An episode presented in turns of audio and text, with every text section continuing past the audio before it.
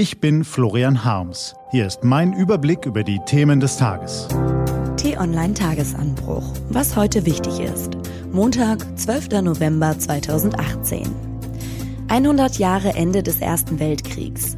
Seehofer tritt wohl ab und Waldbrände in Kalifornien. Gelesen von Helena Schmidt. Was war? Die Chefs von 60 Staaten sind gestern nach Paris gekommen, um an die Menschheitskatastrophe des Ersten Weltkriegs zu erinnern und an dessen Ende durch den Waffenstillstand vor 100 Jahren. Eindrucksvolle Fotos wurden gemacht und bewegende Reden gehalten. Wer sich die Bilder und Filme von damals ansieht, der bekommt eine Ahnung von dem Wahnsinn, den verantwortungslose Politiker damals entfesselt haben.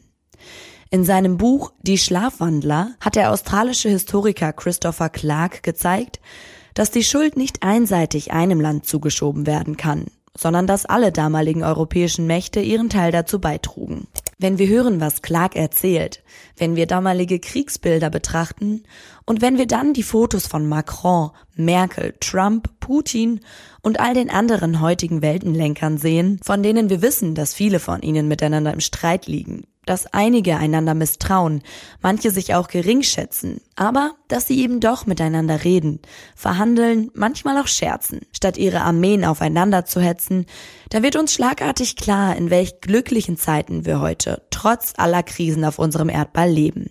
Manche Dinge haben ihre Zeit, zum Beispiel Ämter. Und manche Dinge werden über ihre Zeit hinaus strapaziert zum Beispiel das Amt des CSU-Vorsitzenden. Die Partei braucht nach dem Wahldebakel in Bayern, der Farce des Falls Maaßen und angesichts des zerrütteten Verhältnisses zu den Chefinnen der anderen beiden Regierungsparteien dringend einen neuen Chef. Das hat als allerletzter jetzt auch der Chef selbst eingesehen. Horst Seehofer.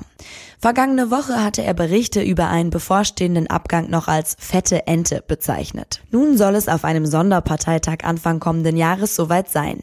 Bis dahin wird er selbst die Ente sein. Die Amerikaner nennen es Lame Duck.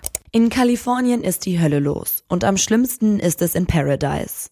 Die Kleinstadt ist niedergebrannt. 23 Menschen sind in den Flammen gestorben, 50.000 Menschen auf der Flucht vor dem Feuer allein in dieser Region. 200.000 sind es landesweit.